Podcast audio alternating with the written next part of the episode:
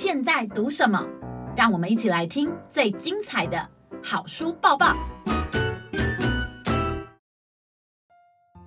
大家好，我是未来出版总编辑李党。我自己呢是学中文的，虽然背了一些诗词，可是这些诗词呢，大部分都是长大以后才背的啊。那自己很喜欢这样的意境啊。然后，譬如说，呃，你很困惑的时候，然后不知道怎么办的时候，哎，突然想到了。呃，解决的方法，我们就说哇，柳暗花明又一村啊，就是我们我们可能就把一些背过的诗词就把它拿出来应用。可是对有些孩子呢，背诗词好像好难好难哦，因为最主要是他们现在就是哎，可能是老师啦、家长要求他背哈，那根本不了解这里面呃要讲的是什么。只是背，其实很难背，甚至可能第三句接到第二句，第二句跑到第四句，啊，因为对他来说就是这样几句变化来变化去，他其实搞不懂这里面要讲的是什么，哈。但是呢，如果我们可以在孩子小的时候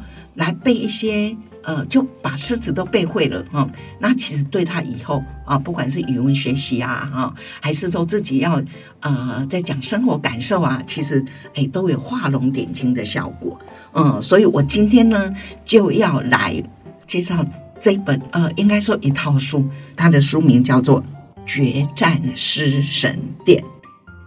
诗神殿这个诗就是诗词的诗啊。那其实这是会是一套四本的穿越小说。那为什么用穿越来写这样一本一套书呢？它其实是希望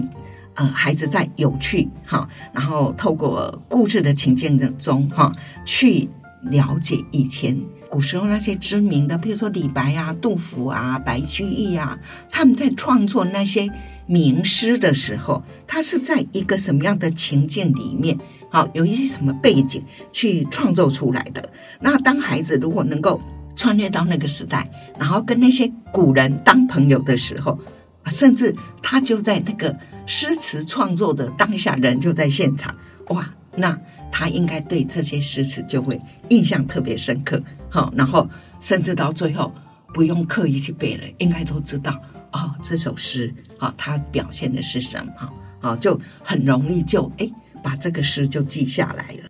那这套书的主角张小飞，因缘际会之下，哦，他这样发现他家的猫，他养的猫叫桂圆，哦啊，这桂圆呢，竟然它有穿越能力，哦，那他就。啊，带着张小飞，好，然后穿越到唐代去，啊，那他其实是为了要帮助张小飞，让他去看李白在创作这个诗当下的情境，但是他跟这个张小飞说，哎，我只是让你看哦，你绝对不能伸手去摸里面的人哦。他说，如果你去摸的时候呢，你就会现出你的行踪。那一个现代人在那时候现出行踪，当然就会露出破绽，哈。可是这个张小飞到了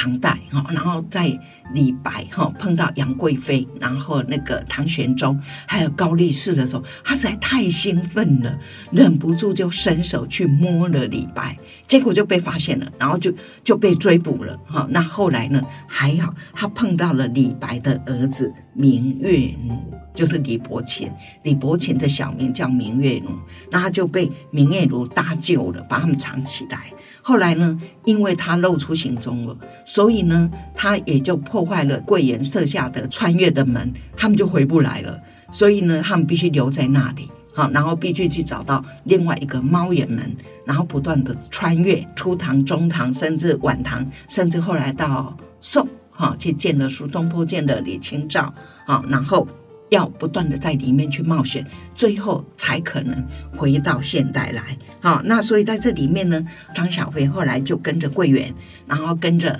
呃明月奴，好，然后他们就呃穿越在各个朝代，好，然后去跟那些呃文人接触，哈，那甚至去帮他们解决他们当时面临的困难。那孩子在读这的时候，其实就有代入感，觉得哎自己就是张小飞，好，然后跟这么多文人，然后成为朋友。然后了解他们的创作背景，所以啊，我们就跟同事都开玩笑说，诗词不用背，读了这套书你就会。好，那希望其实不只是小朋友，我想大人读起来也都会觉得好有趣啊。好，所以我希望，嗯，你跟你家的大孩子，可能中年级以上的孩子都会喜欢这一套《决战诗神殿》。